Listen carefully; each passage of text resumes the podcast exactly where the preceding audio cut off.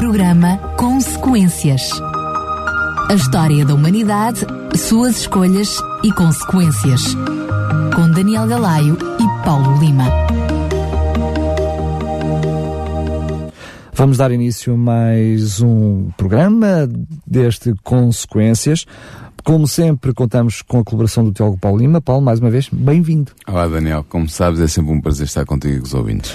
Hoje vamos para o capítulo 8 do livro História de Esperança, este livro que nós estamos a oferecer e aproveito desde já mais uma vez para um, fazer oferta. Para si que nos está a ouvir, entre em contato connosco para o 219 10 63 10 219 10 63 10. Teremos todo o prazer em lhe oferecer, é totalmente gratuito, este livro História da Esperança, que está a servir de base para este programa Consequências e que um, nos vai trazendo uh, uma perspectiva bíblica e também da autora Ellen White sobre esta história de esperança que é a salvação da humanidade, o sacrifício de Jesus que nos torna possíveis, apesar do pecado, nos reconciliar com Deus. E hoje estávamos precisamente a entrar no capítulo 8 e é o dilúvio. Para si que me está a ouvir também, só relembrar que todos os outros programas estão disponíveis em podcast em radiorcs.pt. Pode ir até lá e ouvir e uh, desta forma, porque estamos a falar de água, não perder o barco. Sim, é verdade.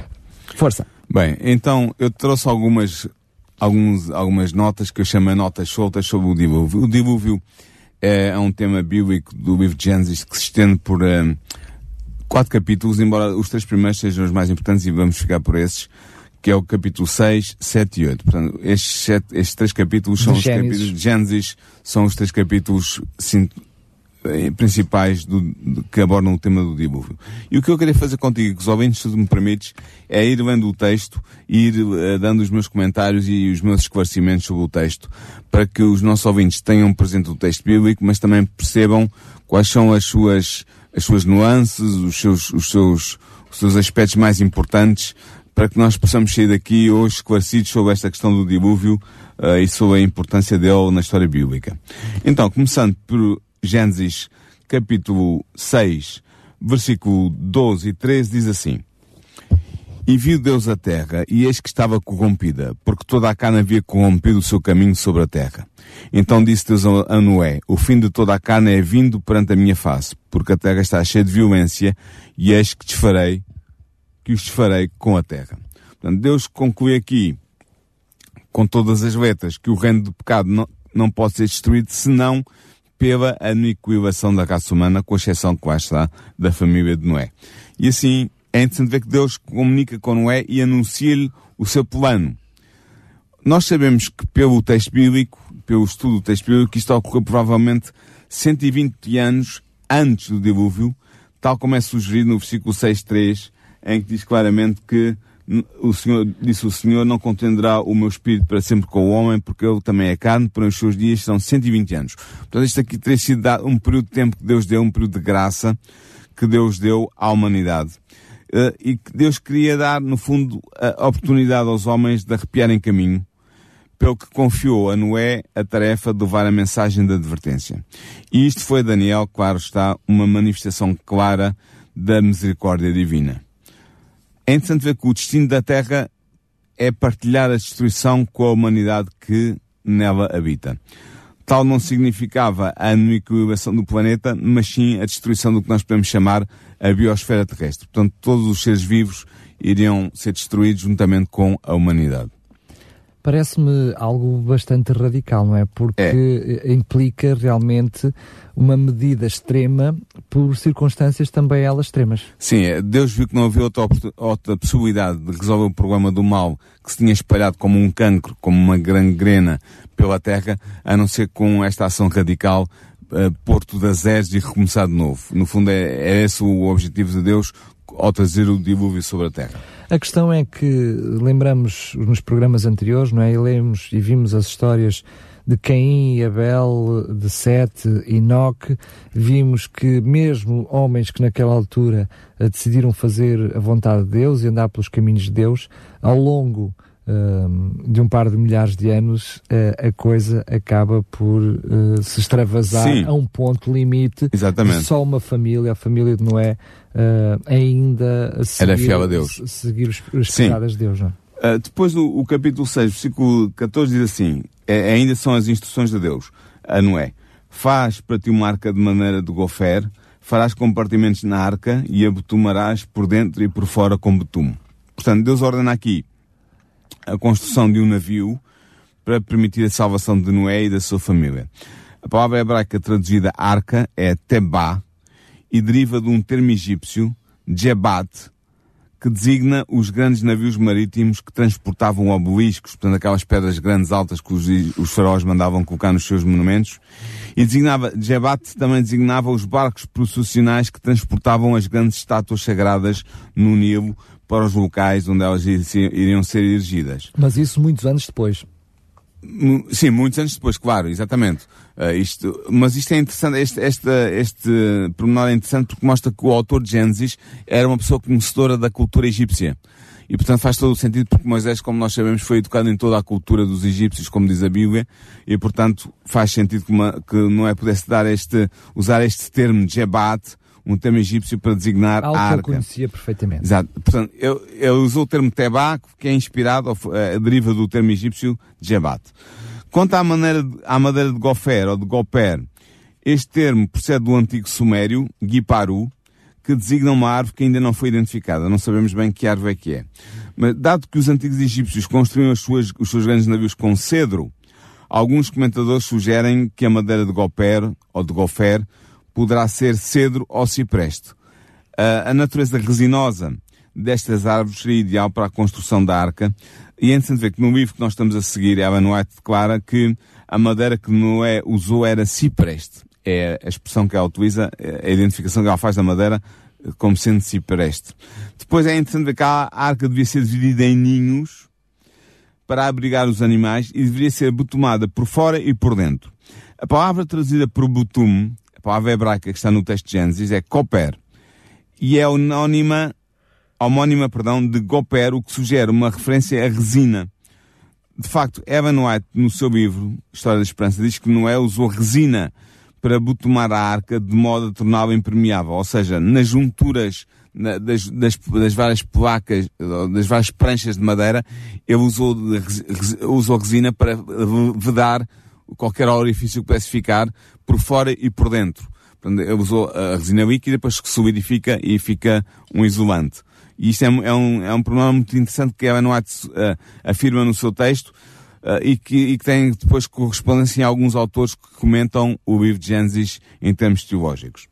Depois, o capítulo 6, 15 diz assim, e desta maneira a farás de 300 côvados o comprimento da arca, e de 50 côvados a sua largura, e de 30 côvados a sua altura. Portanto, a arca deveria ser construída de acordo com estas instruções divinas, e o seu tamanho era realmente muito, muito grande. O cúbito, que é a medida, ou côvado, côvado ou cúbito são sinónimos, eh, é uma medida antiga que equivale a 45 centímetros. Era a medida que ia desde a ponta do, do dedo mais maior da mão até ao cotovelo. Eram 45 centímetros. Portanto, 330 cúbitos de comprimento, ou côvados de comprimento, seriam 135 metros de comprimento.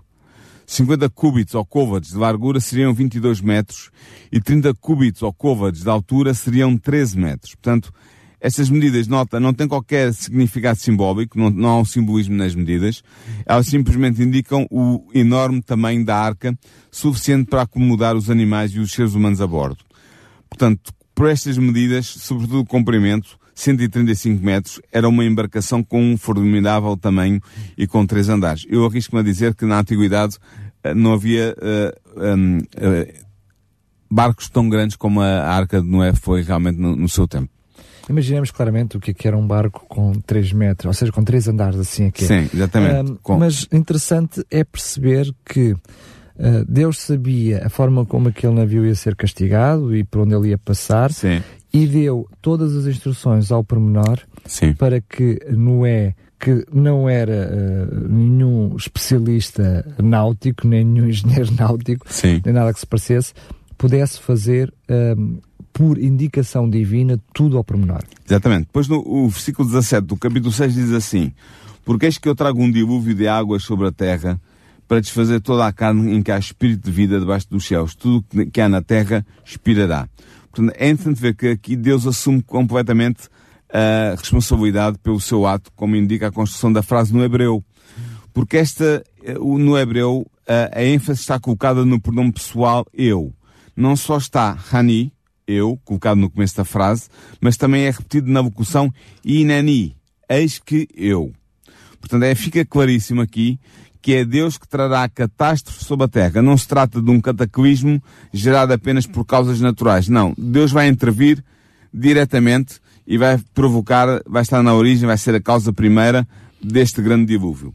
Depois é interessante ver que esta palavra dilúvio vem, a, a palavra que é utilizada no hebraico é a palavra mabulo, que é usada, é muito interessante, porque é usada apenas no Antigo Testamento para designar a inundação anunciada por Noé. Portanto, fora estes textos, estes capítulos uh, de referência ao, ao, ao, ao, dilúvio, Mabu não é utilizado para mais nenhuma outra cheia ou para mais nenhuma outra inundação. Significa, é especificamente para o dilúvio, para o que nós chamamos de dilúvio. que este dilúvio eh, esta cheia teve características únicas Exatamente. em toda a história da humanidade. Sim. Mabu deriva provavelmente, embora não haja a certeza absoluta, de uma palavra assíria que significa destruir. Portanto, Mabu seria a destruição, a destruição ou a grande destruição. Uma importante prova da realidade histórica do dilúvio, Daniel, é a difusão dessa história, ainda que deformada, é certo, em centenas de culturas humanas foi calculado que existem cerca de 302 tradições humanas de diferentes povos sobre um dilúvio mundial. Os gregos tinham a sua, a sua, a sua o herói, se eu não estou em erro, se eu bem me recordo, chamava-se Deucalião. Os sumérios tinham a sua história, os babilônios tinham a sua. Uh, povos na, na, na, na, América do Sul também têm histórias de dilúvio e da destruição do mundo por dilúvio. Portanto, isto é uma história que está espalhada em muitas, muitas culturas, não é apenas uh, uh, apanágio do texto bíblico. Embora nós acreditemos que o texto bíblico é o que se descreve perfeitamente e tem a tradição autêntica do que realmente se passou há, há tantos milhares de anos atrás. Agora, o capítulo 6, versículo 18 diz assim, Mas contigo estabelecerei o meu pacto e entrarás na arca, tu e os teus filhos, e a tua mulher, e as mulheres dos teus filhos contigo. Portanto, Deus estabelece aqui uma aliança com Noé, um pacto, fortalecendo assim a confiança deste na proteção divina. Apesar da destruição da terra, ele e a sua família estariam seguros. E é interessante ver que aqui a palavra que, que, que João Ferreira de Almeida traduz por pacto é a palavra hebraica berit. E esta é a primeira vez que a palavra berit surge na Bíblia. Esta palavra berit, ou pacto, aliança, uh, significa que Deus ia estabelecer um acordo com Noé. E é interessante ver que esta promessa da aliança inclui os filhos ainda não nascidos de Noé, pois à data da realização da aliança, Noé ainda não tinha tido filhos. Embora já tivesse 480 anos, como nós vemos se formos a Gênesis 5, 32, Noé ainda não tinha tido filhos, porque Noé só vai ter os seus primeiros filhos aos 600 anos. Talvez Noé até já tivesse desistido de ter filhos. E assim, a ordem de cumprir a arca incluía indiretamente a promessa de que Noé teria filhos. O nascimento dos filhos seria um sinal para Noé de que o dilúvio certamente viria. E movido pela fé, Noé avançou crendo nas coisas que não se veem, como diz Hebreus 11, versículo 7, ao falar da sua experiência. Só apenas referir que uh, esse barik implica... Berit. Berit implica precisamente uma uma, uma profecia eh, que não era condicional, ou seja, uh, noutros casos, muito, aquilo que Deus diz que vai fazer uh, tem uma condição.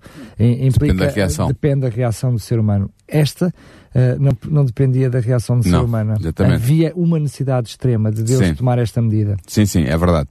É, o que eu acho muito engraçado é este promenor de não é que já com 480 anos não tinha filhos, portanto talvez houvesse haver algum problema de esterilidade da parte dele ou da mulher, ou dos dois, mas Deus vai prometer que virá o dilúvio e que ele, vai, ele e os filhos dele iriam entrar na arca. Portanto, está-lhe a dizer que ele ia ter filhos necessariamente. E realmente, cerca de 20 anos depois, nasceu-lhe o primeiro filho, porque ele teve, foi pai pela primeira vez aos 500 anos. Ou seja, também isso uh, era sinal de que todo o trabalho que ele ia ter até ali e durante o tempo restante, porque ele durante mais 100 anos esteve teve a construir a arca, ou pelo menos 120 anos. Uh, sim, mais 100 anos depois de ter o primeiro, o primeiro filho. filho exatamente. Uh, um, e que ao nascer o primeiro filho, Noé sabia que se Deus cumpriu com isto, portanto, exatamente. certamente o dilúvio. É isso mesmo. É quase um selo na, na profecia que Deus fez e no, na aliança que ele estabeleceu com ele, dizendo: tu, vais ser pai e vais fazer, ter esta tua missão de preparar a terra para a vinda do dilúvio. Depois, em, no capítulo 6, 19, diz assim, versículo 19 diz, E de tudo o que vive, de toda a carne, dois de cada espécie me traz na arca, para os conservares vivos contigo. Macho e fêmea serão. Portanto, o que Deus está aqui a dizer é que a vida animal, como a vida humana, deveria, é valiosa e deveria ser preservada através da fé de Noé. E assim Noé deveria ser um instrumento para salvar o mundo animal da completa aniquilação pelo que um par de cada animal seria essencial para a posterior reprodução das espécies salvas. Nós sabemos que os animais impuros, ou seja, aqueles que não eram bons para a alimentação ou para os sacrifícios religiosos, seriam salvos apenas um par, e de, dentre as espécies de animais puros ou limpos, que, se, que, eram utilizáveis para a alimentação depois do dilúvio e que eram utilizáveis também para os sacrifícios, seriam salvos sete pares. Portanto, é um, é um pormenor interessante esta diferença. Depois, no, para terminar o capítulo 6, o versículo 22 diz assim, Assim fez Noé, conforme a tudo o que Deus lhe mandou, assim o fez. Porquê é que isto é dito? Porque aqui é sublinhada a importância da obediência de Noé. Ele não hesitou em obedecer a Deus. A sua associação com parentes que se tinham tornado como os amaldiçoados cainitas em nada o influenciou negativamente. Este curto versículo cobre 120 anos de serviço fiel da parte de Noé. Alguns dos que creram na mensagem de Noé, como o seu avô Matusalém, morreram antes da vinda do dilúvio. E entretanto, Evan White, no livro História da, da Esperança, que nós estamos a oferecer a, a todos os ouvintes que queiram pedir, não é? Sim, é sim. gratuito. Uh, Evan White sublinha precisamente isto. Uh, ela diz que houve pessoas que acreditaram na mensagem de Noé, Matusalém foi um deles, um dos um mais antigo patriarca que morreu precisamente no ano do dilúvio, antes do dilúvio, mas no, no mesmo ano. Uh, e houve várias pessoas que creram na mensagem de, que Noé pregava, só que morreram antes de terem a oportunidade de entrar na arca. Uh, mas não foi só essas pessoas, os filhos de Noé, também creram na mensagem do seu pai, mas fizeram mais do que isso, participaram ativamente na preparação para o dilúvio que fora perdido antes mesmo de terem nascido. Portanto, eles certamente fizeram com o pai uma equipa de construção do navio. Houve outras, a Eva Noé diz que houve outras pessoas que tinham aceito a mensagem de Noé que participaram também na construção do navio, da, da arca, mas que morreram antes de chegar o tempo do dilúvio e, portanto, não chegaram a entrar na arca por causa disso. Sendo que uh, se a construção da arca era uma responsabilidade por parte do Noé e depois mais da sua família, uma família alargada, dos seus filhotes e depois também das suas esposas, uh, aquilo que era o preenchimento uh, da arca, ou seja, os animais que iriam fazer parte da arca, apesar de ser os números que tu mencionaste, é, é uma, apenas uma curiosidade.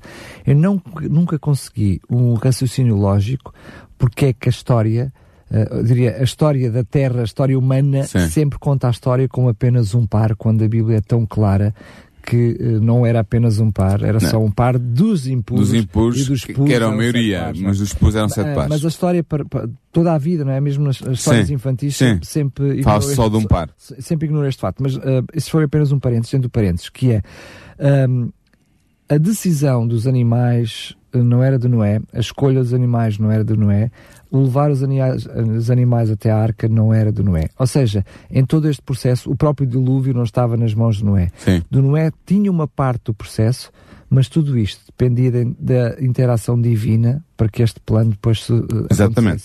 Vamos passar para o capítulo 7, que é o capítulo em que relata a entrada de Noé na, na arca e também do o dilúvio em si mesmo. Uh, e vamos ver os versículos 1 a 5. Diz assim: Depois disse o Senhor a Noé: Entra tu e toda a tua casa na arca, porque te hei visto justo diante de mim nesta geração. De todo o animal limpo tomarás para ti sete e sete, macho e a sua fêmea, mas dos animais que não são limpos, dois, o macho e a sua fêmea. Também das aves dos céus, sete e sete, macho e fêmea, para se conservarem em vida a semente sobre a face de toda a terra porque passados ainda sete dias, farei chover sobre a terra quarenta dias e quarenta noites, e desfarei de sobre a face da terra toda a substância que fiz, e fez Noé conforme a tudo que o Senhor lhe ordenara. Portanto, durante 120 anos, Daniel, Deus estendeu a sua graça sobre a humanidade, e a vida e o ministério de Noé condenaram o mundo, como diz o autor de Hebreus, capítulo 11, versículo 7. Mas os seres humanos continuaram a sua vida de pecado. Ao salvar a família de Noé e ao destruir todos os outros seres humanos, ou seja, todos aqueles que não morreram na fé da mensagem de Noé, Deus não foi arbitrário. Apenas a família de Noé se qualificou para receber a graça de Deus e para povoar o novo mundo. Nota, Daniel, que sete pares de cada tipo de animal puro são introduzidos na arca, enquanto que é apenas um par de animais impuros que é admitido. Esta disparidade deve-se ao facto da maior necessidade de animais puros ou limpos para servirem de comida e de sacrifício após o dilúvio. Esta distinção entre animais limpos ou puros e animais impuros pressupõe que Noé sabia distinguir entre os dois tipos de animais. E assim fica claro que esta distinção não teve a sua origem em Moisés, como está lá em Levítico capítulo 11, mas ela tem as suas raízes nos primórdios da humanidade emanando certamente das instruções divinas sobre os ritos dos sacrifícios nos quais apenas animais limpos ou puros podiam ser utilizados. E é por isso que os adventistas do sétimo dia têm grande importância o capítulo 11 do Levítico faz lá a separação uh, entre animais puros e impuros e indica quais são os animais puros que nós podemos, uh, portanto, qual é a característica dos animais puros que fazem com que eles sejam elegíveis para serem consumidos nós damos importância a isso porque acreditamos que essa instrução não foi dada pela primeira vez a Moisés. Portanto, não, é, não faz parte do cerimonial uh, israelita ou judeu, mas é uma informação que foi dada no início da humanidade e que Noé já conhecia e daí esta instrução que foi dada a Noé. Por isso é que nós adventistas não comemos, por exemplo, só para dar o exemplo mais conhecido, carne de porco, porque entendemos que é um dos animais que é claramente identificado como impuro e que não deve ser consumido ou então não comemos marisco pela mesma razão. Eh, já eh, dando o exemplo de um animal de terra e de animais de mar. Portanto, eh, nós estamos, acreditamos que esta, esta interpretação bíblica é correta porque, como diz o texto do capítulo 7 de Gênesis, já havia na mente de Deus e no conhecimento dos homens pré-diluvianos esta distinção entre animais limpos e animais não limpos. E que devíamos usar apenas os animais limpos para a alimentação e para sacrifício. Continuando a, o comentário ao capítulo 7. Tal como Noé tinha cumprido todos os mandamentos de Deus durante os, os anteriores 120 anos, ele também foi obediente durante os últimos dias anteriores ao dilúvio. Sabes, Daniel, eu acho que ele deve ter sofrido muito ao ver a multidão de seres humanos com quem ele tinha convivido durante 600 anos, condenada a morrer devido à sua incredulidade. Provavelmente ele redobrou os seus esforços para convencer os seus contemporâneos a entrarem na arca. A senhora White diz Evan White diz na, no livro A História da Esperança que é, é, Noé foi pregoeiro de justiça. Portanto, ele era apenas, não era apenas um construtor, mas era também um anunciador do que viria e, e apelava à conversão uh, e à aceitação da sua mensagem por parte dos seus contemporâneos, mas ele não teve nenhum resultado. Quer dizer, ele teve resultado, houve pessoas que aceitaram a mensagem, mas que morreram antes, antes do dilúvio vir mas para aqueles que estavam vivos no momento do dilúvio, ele não teve qualquer resultado. Só dizer que esse, isso também fazia parte do, do, do, seu trabalho, ou seja, nos planos que Deus deu de trabalho para a construção da arca, a divulgação da mensagem era Sim. também parte integrante Exatamente. do seu trabalho, porque era o objetivo de Deus não era salvar Adão e a sua família. A Noé. Ah, desculpa, a Noé e a sua família. O objetivo de Deus era salvar todos aqueles que, que se quisessem arrepender e que se quisessem voltar Exatamente. para Deus. Exatamente. Uh, como tu dizes bem, e infelizmente o resultado final acaba por entre aqueles que acreditaram e morreram e aqueles que não acreditaram de só Noé e a sua família entrarem na Exatamente. Capítulo 7, versículos 6 a 9, diz o seguinte. E era Noé da idade de 600 anos, quando o dilúvio das águas veio sobre a terra. E entrou Noé e seus filhos e sua mulher e as mulheres dos seus filhos com ele na arca, por causa das águas do dilúvio dos animais limpos e dos animais que não são limpos, e das aves e de todo o réptil sobre a terra, entraram de dois em dois para Noé na arca, macho e fêmea, como Deus ordenara a, Noé. Portanto, Noé entrou na arca sete dias antes da chuva começar a cair. Nós vemos isso se compararmos o, o versículo 7 deste capítulo com o versículo 10. E porquê que ele fez isso? Fez isso movido pelo medo, mas também pela fé na palavra de Deus. E, e, por causa disso, ele não hesitou em obedecer à ordem de Deus para entrar no navio. Pedro, na primeira epístola de Pedro, capítulo 3, versículo 20, diz-nos que apenas oito pessoas se salvaram no dilúvio. E assim é óbvio que Noé e os seus três filhos tinham apenas uma mulher cada um.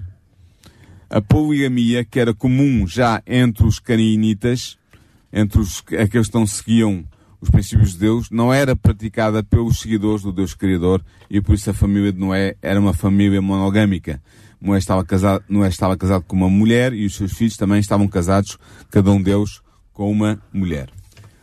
Em obediência à ordem de Deus, animais de todos os tipos, aos pares, tinham entrado na arca. Evan White afirma no livro História da Esperança que nós estamos a oferecer que eles foram guiados por anjos. E este deve ter sido um espetáculo curioso, Daniel, sobretudo para os ímpios que o testemunharam. E olha só aqui o contraste seres racionais obedecem, irracionais, pronto, seres irracionais obedecem às ordens do Criador, enquanto seres racionais permanecem na desobediência. Queria só referir que hum, tu falaste bem que não é, deve ter sentido triste uh, por perceber que a mensagem dele não tinha uh, ecos, ou pelo menos não tinha os ecos que ele esperaria ter. Sim. Mas se há momento em que eu acho que humanamente seria impossível para Noé, como uh, amante de Deus, mesmo respeitando as suas indicações, controlar, era o momento de fechar a porta, deixando Sim. as pessoas de fora. Exatamente, vamos ver isso. O capítulo 7, versículos 10 a 16 diz assim: E aconteceu que, passado sete dias, vieram sobre a terra as águas do dilúvio. No ano 600 da vida de Noé, no mês segundo aos 17 dias do mês, naquele mesmo dia se romperam todas as fontes do grande abismo e as janelas dos céus se abriram e houve chuva sobre a terra quarenta dias e quarenta noites. E no mesmo dia entrou Noé e Sem e Cam e Jafet, os filhos de Noé, como também a mulher de Noé e as três mulheres dos seus filhos com ele na arca. Eles e todos os animais conforme a sua espécie, e todo o gado conforme a sua espécie, e todo o réptil que se roja sobre a terra conforme a sua espécie, e toda a ave conforme a sua espécie, e todo o pássaro de toda a qualidade, e de toda a carne em que havia espírito de vida entraram de dois em dois para Noé na arca, e os que entraram, macho e fêmea de toda a carne, entraram como Deus lhes tinha ordenado, e o Senhor o fechou por fora. Era isso que eu querias falar, não é? É, é isso mesmo. Portanto, é, é, mostra um, um, cuidado extremo e um amor de Deus enorme para com Noé, para já para não, se, uh, não fazer com que fosse Noé uh, uh, a trancar a porta e a permitir que milhares e milhares de pessoas morressem do lado de fora, porque imagino que assim começou a chover algo que nunca tinha acontecido até ali. Sim, já vamos ver. Que os mais incrédulos, incrédulos uh, começaram a chegar a ver alguma coisa que não estava muito não bem, não estava muito bem.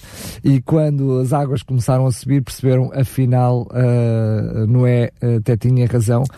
Mas quando fogem precisamente para, para tentar entrar na arca, Uh, o tempo, podemos chamar assim, o tempo da graça. Sim, né? sim é verdade, já tinha acabado. Já, já tinha acabado. Sim. O próprio Deus sela a, a porta da arca, porque imagino que uh, Adão como humano e temente a Deus. É, não é, não é? É pá, vou, vou, vou para o Adão. não é? Fala, é o segundo Adão, é o, é o segundo Adão. É o segundo Adão. Falámos tanto dele nos programas anteriores que ainda estou com a ficha do Adão. Um, ele teria, teria provavelmente sucumbido à tentação de abrir aquela porta, não é? Pois, exatamente. Ora, esta declaração cronológica exata que determina o início do dilúvio contrasta claramente com os relatos lendários dos povos antigos pagãos sobre o dilúvio, nomeadamente as lendas dos povos mesopotâmicos. A terra nunca tinha experimentado a chuva. Nós vemos isso em Gênesis 2.6, que fala que havia um orvalho que subia da terra e que regava a terra. Portanto, não havia chuva até aquele momento. Os, os antediluvianos não sabiam que era chuva. Nunca tinha chovido na, na, naquela, naquela, na, sua, na terra, na terra pré-diluviana. E estes eram os pontos de apoio da descrença com que a pregação de Noé foi recebida pelos antediluvianos. Ou seja, Noé dizia que ia começar a chover e ia cair água do céu. Eles nunca tinham visto isso. Toda a ciência deles dizia que isso era impossível. Portanto, eles não tinham nenhuma razão para acreditar no que Noé estava-lhes a dizer. Mas de repente começou a chover sequencialmente. E simultaneamente a crosta da terra rompeu-se, deixando escapar as águas subterrâneas. E aí a terra seca começou a ser inundada. E depois vem este promenor em que Deus fecha a porta, fecha a porta da arca. O que sugere o grande peso da porta e assegura também que a água não se infiltraria na arca, pois a porta fica fechada do lado de fora. Os seres humanos estão agora completamente nas mãos de Deus. Os, os oito seres humanos, a família de Noé dependendo da sua proteção para sobreviverem. Ele e todos os animais que lá estavam. E os animais que lá estavam. O facto de Deus ter fechado a porta da arca significa também que o tempo da graça concedido à humanidade tinha chegado ao fim. É o que estavas a dizer há bocadinho. Enquanto a porta esteve aberta, houve tempo de graça para aquelas pessoas. Só- Era só- a oportunidade é para a salvação. Isso, só explicar Havia a oportunidade para a salvação. Ainda aí estavam a tempo de serem salvos, de se arrependerem, mudarem de rumo e serem salvos. Quando a porta se fechou, fechou-se literalmente a porta da graça. Ah, o tempo de graça acabou e todas as decisões que tinham sido tomadas tinham che- chegado ao fim, quer dizer, não havia possibilidade de alterar as decisões ah, que tinham sido tomadas. Capítulo 7, versículos 17 a 24, diz assim: e esteve o dilúvio 40 dias sobre a terra, e cresceram as águas, e levantaram a arca, e ela se elevou sobre a terra. E prevaleceram as águas, e cresceram grandemente sobre a terra, e a arca andava sobre as águas. E as águas prevaleceram excessivamente sobre a terra, e todos os altos montes que havia debaixo de todo o céu foram cobertos. Quinze côvados acima prevaleceram as águas, e os montes foram cobertos. E expirou toda a carne que se movia sobre a terra, tanto de aves como de gado e de feras, e de todo o réptil que se roja sobre a terra, e todo o homem tudo o que tinha fogo de espírito de vida em seus narizes, tudo o que havia no seco, morreu. Assim foi desfeita toda a substância que havia sobre a face da terra, desde o homem até ao animal, até ao réptil e até à ave dos céus, e foram extintos da terra, e ficou somente Noé e os que com ele estavam na arca, e prevaleceram as águas sobre a terra cento e cinquenta dias. Portanto, o que é que isto nos está a dizer? Está-nos a dizer que um grande volume de água cobriu toda a terra, nota que fala que as principais montanhas ficaram cobertas. Muitas pessoas dizem, ah, pois, mas como é que é possível cobrir, por exemplo, os Himalaias, que têm 6 mil e tal metros de altura? Ah, muito provavelmente na altura, ah, as, as grandes depressões do, da crosta terrestre existiam. não existiam. como- como Portanto, havia, havia montanhas, mas não havia como existiam hoje. O que existe hoje é um resultado do- dos eventos cataclísmicos que se seguiram ao dilúvio, ou que aconteceram durante o dilúvio. Portanto, esta descrição torna impossível a tese de que o dilúvio foi um evento local na Mesopotâmia. Alguns ah, teólogos liberais dizem, sim, este dilúvio é a recordação de, um grande, de um grande, uma grande cheia que aconteceu na Mesopotâmia e ficou registado. Não é verdade. Uh, por toda a parte da superfície da Terra nós encontramos fósseis de plantas e animais, obviamente depositados pela água. E estes fósseis são muito profundos. Estes, estes depósitos fósseis são muito profundos. A distribuição mundial destes fósseis e a profundidade em que estão soterrados testemunham da amplitude mundial e da violência do dilúvio de Noé. A universalidade desta catástrofe também é testemunhada pelas lendas sobre o dilúvio preservadas entre muitos povos humanos. Eu já falei um bocadinho disso. Os mais completos destes relatos provêm dos povos da Mesopotâmia que se encontravam na proximidade do lugar onde a arca pousou após o dilúvio. Quanto aos 150 dias em que as águas estiveram sobre a terra, eles incluem, incluem os 40 dias do versículo 4, do versículo 12 e do versículo 17, pelo que devem ser contados a partir do início desse período. E isso vê-se na leitura do versículo 11 de Gênesis 8, 4, onde é dito que a arca pousou nas montanhas de Ararat no 17º dia do sétimo mês, exatamente cinco meses após o começo da chuva. Nota Daniel que o cálculo cronológico aqui é feito com base em meses de 30 dias, são meses próprios do calendário lunar. Não são como o nosso calendário, que é um calendário solar. Finalmente, pod- podemos passar ao capítulo 8, em que fala do- das águas do dilúvio diminuírem e da- da- dos vários, das várias atitudes que Noé, que Noé eh, teve para perceber o que é que estava a passar. O capítulo 8.1 diz assim, Lembrou-se Deus de Noé e de todo o animal e de toda a res que com ele estava na arca, e Deus fez passar um vento sobre a terra e aquietaram-se as águas. O uso do verbo zacar, o verbo hebraico, lembrar, neste versículo não significa que Deus tinha esquecido Noé durante algum tempo. Trata-se de uma expressão idiomática hebraica para indicar a solicitude e a graça divinas. Vê-se aqui o terno cuidado de Deus para com as suas criaturas, tanto humanas como animais. Depois, 8, 2 a 4 diz. Desculpa lá, deixa-me Sim, diz. Nós hoje usamos algo muito parecido no nosso português, que eh, vem precisamente do BDS original, que é quando nós damos uma prenda, diz, "Dê- damos uma lembrança. Ah, exatamente. Nós usamos esta expressão, dar uma lembrança, ahm, e, Para mostrar mesmo- o carinho, o amor. exatamente o mesmo significado de ofertar alguma coisa, ter atenção para com alguém. Exatamente. Capítulo 8, versículos 2 a 4. Cerraram-se também as fontes do abismo e as janelas dos céus e as chuvas dos céus e a chuva do céu deteve-se. E as águas tornaram de sobre a terra continuamente. E ao cabo de 150 dias as águas minguaram. E a arca repousou no sétimo mês, no dia 17 do mês, sobre os montes de Ararat. Portanto, a arca pousou na terra exatamente 150 dias após o início do dilúvio. Ou seja, cerca cinco exatamente cinco meses lunares após o início do dilúvio. Embora a data do evento seja dada com precisão, o local não é preciso. A menção de montanhas, um plural, torna difícil a localização exata do local onde a arca assentou. Ararat é raramente mencionado no Velho Testamento, designando vagamente uma terra situada a norte da Assíria como nos diz 2 de Reis 19:37, Isaías 37:38 e Jeremias 51:27. Ou seja, é onde hoje fica o oeste da Turquia e o oeste do Irão. Tem, há várias pessoas que têm procurado uh, os restos da, da arca, têm feito expedições aos Montes Ararat e àquela região. Um deles foi um americano chamado Ron Wyatt. Ele acredita que a arca está no sítio de Durupinar, que fica no oeste da Turquia, 29 km a sul do Monte Ararat. Se os nossos ouvintes tiverem curiosidade de saber quem é Ron Wyatt e o que ele descobriu, podem procurar no Google Ron Wyatt. Wyatt escreve-se com W-Y-A e dois T's. Wyatt. W-Y-A-T-T. Ron Wyatt. E vão ver que vão encontrar fotografias deste sítio de Drupinar, que fica na Turquia, no oeste da Turquia, a 29 km, como eu disse, a sul do Monte Ararat. E é muito interessante porque há uma forte possibilidade de daí estar situados os restos uh, da arca que chegaram até nós.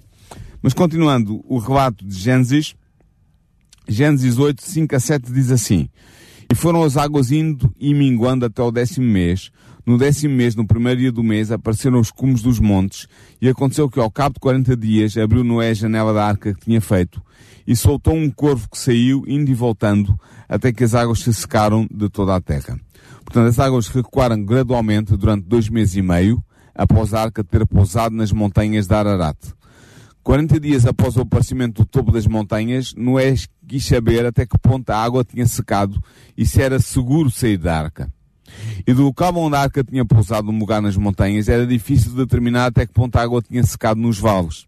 Então ele soltou um corvo para que, pelo seu comportamento, Noé pudesse obter a informação que pretendia. Não sendo incapaz de encontrar um lugar para pousar, o corvo voou errantemente, regressando de tempos em tempos à arca onde estava Noé. O versículo 8 a 12 diz o seguinte: Depois soltou uma pomba a ver se as águas tinham minguado sobre a face da terra. A pomba, porém, não achou repouso para a planta do seu pé e voltou a ele para a arca, porque as águas estavam sobre a face de toda a terra. E ele estendeu a sua mão e tomou-a e meteu-a consigo na arca. E esperou ainda outros sete dias e tornou a enviar a pomba fora da arca, e a pomba voltou a ele sobre a tarde, e eis arrancada uma folha de oliveira no seu bico e conheceu Noé que as águas tinham minguado sobre a terra. Então esperou ainda outros sete dias e enviou fora a pomba, mas não tornou mais, mas ela não tornou mais a ele. Portanto, embora não seja dito quanto tempo Noé esperou até fazer outra tentativa, desta vez com uma pomba, a expressão esperou ainda outros sete dias no versículo 10 indica que o primeiro período de espera foi também da mesma duração. Uma semana mais tarde, a pomba ausentou-se durante todo o dia, mas regressou a entardecer com uma folha arrancada ou uma oliveira. E Noé reconheceu a folha da oliveira como a prova de que a terra estava seca e que, portanto, ele poderia ser em breve da arca. Uma semana mais tarde, a pomba não regressou, prova de que as condições estavam normalizadas, permitindo a Noé permanecer fora da arca. Mas ainda assim ele não saiu. Isto é muito interessante, Daniel. No versículo 13 e 14 diz assim, e aconteceu que no ano 601, no mês primeiro, no primeiro dia do mês, as águas se secaram de sobre a terra. Então Noé tirou a cobertura da arca e olhou, e eis que a face da terra estava enxuta. E no segundo mês, aos 27 dias do mês, a terra estava seca. Portanto, esta é a segunda ação de Noé. É datada com precisão, o que indica a importância do evento em questão é indicado um período adicional de espera, após o qual Noé julga ser tempo de investigar por si mesmo. Então, o que é que ele fez? Ele removeu uma parte do teto da arca. A palavra cobertura, mixé, é usado para referir o teto do santuário do tabernáculo, por exemplo, em Êxodo 20, 16, 26 de 14. Uh, e, portanto, uh, havia uma cobertura na arca que Noé retirou para poder inspecionar o que estava a acontecer. Para Noé, o sol parecia estar suficientemente seco, mas Deus tinha fechado a porta da arca. Lembras disso? Pelo que Noé aguardou instruções de Deus para sair da arca. Ele esperou mais 57 dias até que as águas estivessem completamente secas e Deus pudesse dar a sua autorização. Ora bem, considerando que o dilúvio começou no ano 600 da vida de Noé, no segundo mês, no dia 17 desse mês, como diz Gênesis 7, 11, e considerando que o dilúvio terminou no ano 601 da vida de Noé, no segundo mês, no ano 27 desse mês, concluímos, Daniel, que o dilúvio, desse sim, desse, 27 desse mês, concluímos que o dilúvio durou 12 meses lunares de 30 dias, ou seja, durou 354 dias mais 11 dias. Por outras palavras, o dilúvio durou um ano solar completo, exatamente 365 dias. Para terminarmos, não, ainda não vamos terminar, mas para continuarmos no nosso comentário, eh, Gênesis 18, 15 a 19 diz assim: Então falou Deus a Noé dizendo: Sai da arca, tu e a tua mulher e os teus filhos e as mulheres dos teus filhos contigo. Todo o animal que está contigo, de toda a carne, de ave e de gado e de todo o réptil que se roja sobre a terra, traz fora contigo. E povoem abundantemente a terra, e frutifiquem e se multipliquem sobre a terra. Então saiu Noé e os seus filhos e a sua mulher e as mulheres dos seus filhos com ele. Todo o animal, todo o réptil e toda a ave e tudo o que se move sobre a terra, conforme as suas famílias, saiu para fora da arca. É interessante o facto de Noé ter tomado a iniciativa de verificar os vários níveis das águas, enviando as aves, mas ter esperado que Deus lhe desse a ordem para sair da arca. Esta paciência de Noé, esta fidelidade de Noé a Deus, são extraordinárias. Pelo menos para mim são. Ellen White, no livro que estamos a oferecer, uh, História da Esperança, diz que um anjo desceu do céu e abriu a porta da arca que tinha sido fechada do mesmo modo, um, exatamente um ano antes. Noé e a família saíram da arca, acompanhados pelos diversos pares de animais de todas as espécies que tinham sido salvas através da arca construída por Noé. Para terminar este capítulo 8, os versículos 20 a 22 diz assim: E edificou Noé um altar ao Senhor, e tomou de todo o animal limpo e de toda a ave limpa, e ofereceu holocaustos sobre o altar. E o Senhor cheirou o suave cheiro e disse o Senhor em seu coração: Não tornarei mais a amaldiçoar a terra por causa do homem, porque a imaginação do coração do homem é má desde a sua meninice. Nem tornarei mais a ferir todo o vivente como fiz. Enquanto a terra durar, sementeira e cega, e frio e calor, e verão e inverno, e dia e noite, não cessarão. Portanto, é interessante ver que o primeiro ato que Noé fez fora da arca foi um ato de culto. Os sacrifícios oferecidos por Noé não eram apenas uma expressão de gratidão pela sua preservação, mas eram também uma declaração de fé em Deus como Salvador.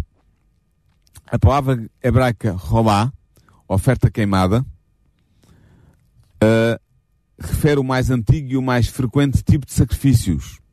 E esta oferta queimada tinha duas funções. Primeiro, era um pedido de perdão, era uma expiação pelo pecado.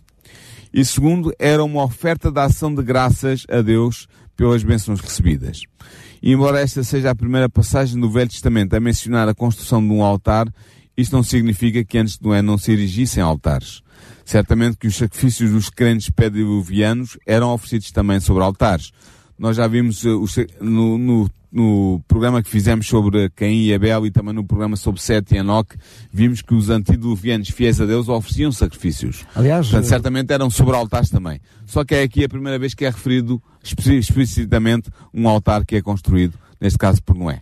Tudo queremos que o primeiro, o primeiro altar construído foi precisamente às portas do paraíso Exatamente. e Eva, não é? Exatamente. É interessante ver que mais uma vez são aqui referidos animais limpos como únicos uh, os únicos animais próprios para serem oferecidos em, em sacrifício.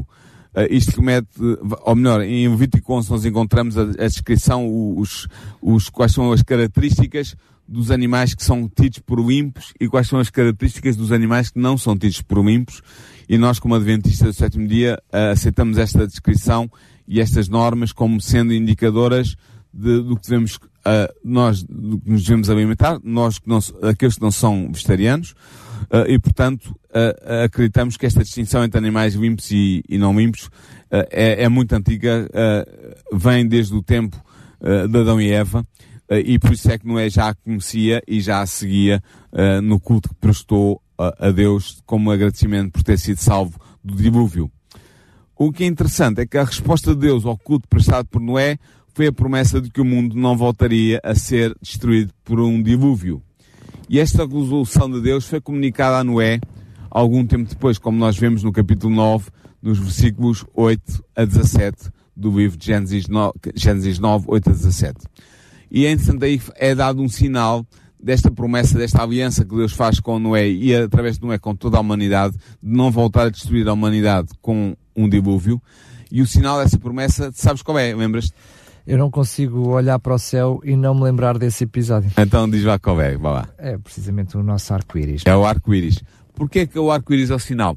Porque como até àquela altura não tinha chovido sobre a Terra, os seres humanos não conheciam esse fenómeno óptico que é o fenómeno do arco-íris.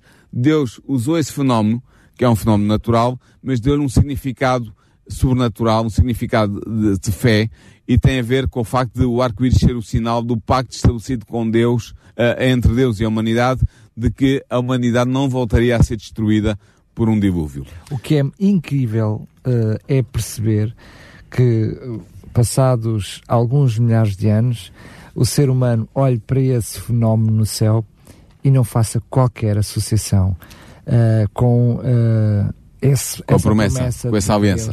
É Sim. incrível. Uh, agora até possa entender que no final do arco-íris há um tesouro ou um ovinho da Páscoa ou outra coisa isso. qualquer, Sim. mas como o ser humano rapidamente se esquece daquilo que, é que Deus faz. Mas está lá no céu, sempre que chove muito, em que os raios da luz do Sol uh, adquirem um certo, uma, uma, certa incidência, nós podemos ver o, o arco-íris, porque realmente a Terra não voltaria a ser destruída, como prometeu Deus, pela água. Mas a mensagem de Noé e a experiência de Noé tem uma mensagem também para nós hoje, e era com isso que eu queria terminar o programa. É que a Terra não vai ser destruída mais pelo, pela água, mas será destruída pelo fogo, a quando a segunda vinda de Jesus. Uh, e nós também damos um alerta, nós cristãos, damos um alerta ao mundo de que quando isso acontecer haverá destruição da humanidade incrédula, serão salvos apenas aqueles que aceitarem o Evangelho de Cristo. Uh, e portanto haverá também um fim do tempo da graça para essas pessoas. Nós não sabemos quando é que esse fim do tempo da graça chegará. Sabemos que nós hoje vivemos no tempo da graça dado por Deus, o tempo para a preparação, o tempo para o arrependimento, o tempo para a conversão mas haverá um fim desse tempo, um fim do tempo da graça estendido por Deus à humanidade. E quando esse tempo chegar, quando esse fim do tempo da graça chegar, não haverá mais nada a fazer, já não será possível mudar de lado, do lado de Satanás para Cristo, do lado de Cristo para Satanás, eh, e portanto nós anunciamos como cristãos esse tempo da graça que está iminente, que esse fim que está iminente, e portanto um apelo que eu deixo aos nossos ouvintes, se não são cristãos, procurem conhecer mais sobre o Evangelho de Cristo e sobre a pessoa de Cristo, porque o tempo da graça para Noé teve um momento, foi quando a porta da arca se fechou, e aí acabou o tempo da graça para os antediluvianos, e para nós, uh, pós-diluvianos, também haverá um tempo da graça que está em curso, e haverá um fim do tempo da graça, não sabemos quando é que ele chegará, mas será algum tempo antes da vinda de Jesus da segunda vinda de Jesus à Terra. E ela certamente está para breve. No tempo de Noé, ele tinha que construir uma arca, não é diferente nos dias de hoje. Essa arca tem que ser construída nos nossos corações, que é precisamente o nosso caráter, a imagem e semelhança de Jesus, que é, é a verdade. única coisa que vamos levar para o céu. Portanto, para si que está do outro lado dos microfones, é a altura. Eh, não para rir, não para desdenhar, mas pelo menos coloque a dúvida no seu coração e procure saber mais sobre a palavra de Deus, sobre o próprio Deus que morreu para que cada um de nós pudesse estar um dia com Ele no céu. Este programa é também ele uma, uma arca para av uh, avisar quem está desse lado dos microfones Sim. a poder aceitar este convite de Jesus. E por isso queria convidar os nossos ouvintes que ainda não estão fidelizados a este programa que se possam juntar a nós cada semana quando o programa é emitido nos vários horários para que uh, aprendam mais, uh, conheçam mais da palavra de Deus, uh, porque essa é a nossa função, penso que é a tua e é a minha também aqui, dar aos nossos ouvintes conhecimentos que lhes permitam tomar decisões de vida, decisões importantes para a salvação. Relembro que este programa passa em horários diferentes durante a semana, mas é o mesmo que repete durante uma semana para chegar a públicos diferentes. O programa é um programa diferente e novo todas as segundas-feiras a partir das 5 horas. Já sabe que ele também ficará disponível em podcast para fazer o download e para um, poder ouvir e reouvir. E relembro também que se quiser receber este livro que temos o prazer de oferecer, da qual está a servir de base para este programa, chama-se História da Esperança, precisamente o livro que conta tudo aquilo que foi o plano de Deus ao longo do, do, da existência da humanidade para que depois do pecado possa levar o ser humano a arrepender-se e a estar um dia no céu. História de Esperança é totalmente gratuito. Entre em contato connosco para o 219 10 63 10, 219 10 63 10. Pode enviar-nos uma mensagem, um SMS para uh, o nosso móvel. Relembro que uh, para este número que lhe vou dar já a seguir não vale a pena ligar, é mesmo só para SMS. É o 933, depois é duas vezes a nossa frequência. 219 219 933 219 2, uh, 912 912. Assim é que é. Portanto, eu disse mal, vou repetir. É 933, depois duas vezes a nossa frequência. 912 912. E pode ainda fazer, e por último, no nosso site, temos um formuláriozinho com a história da esperança, com a oferta da história da esperança. Basta pôr a sua morada e o seu nome para que possa receber totalmente gratuito e comodamente o livro em sua casa. Agora sim, Paulo, quero-te agradecer mais uma vez o programa que nos trouxeste hoje, pedindo-te, por último, que nos possas dizer do que é que vamos falar para a semana. Para a semana vai ser um assunto muito interessante, até algo controverso, e que marcou a realidade da raça humana depois do dilúvio. Vamos abordar o tema da Torre de Babel em Gênesis também. Muito bem, está feita a promessa, fica assim combinado. Até o próximo programa. Até o próximo programa. Programa Consequências. A história da humanidade, suas escolhas e consequências. Com Daniel Galaio e Paulo Lima. A day is coming and it won't be long.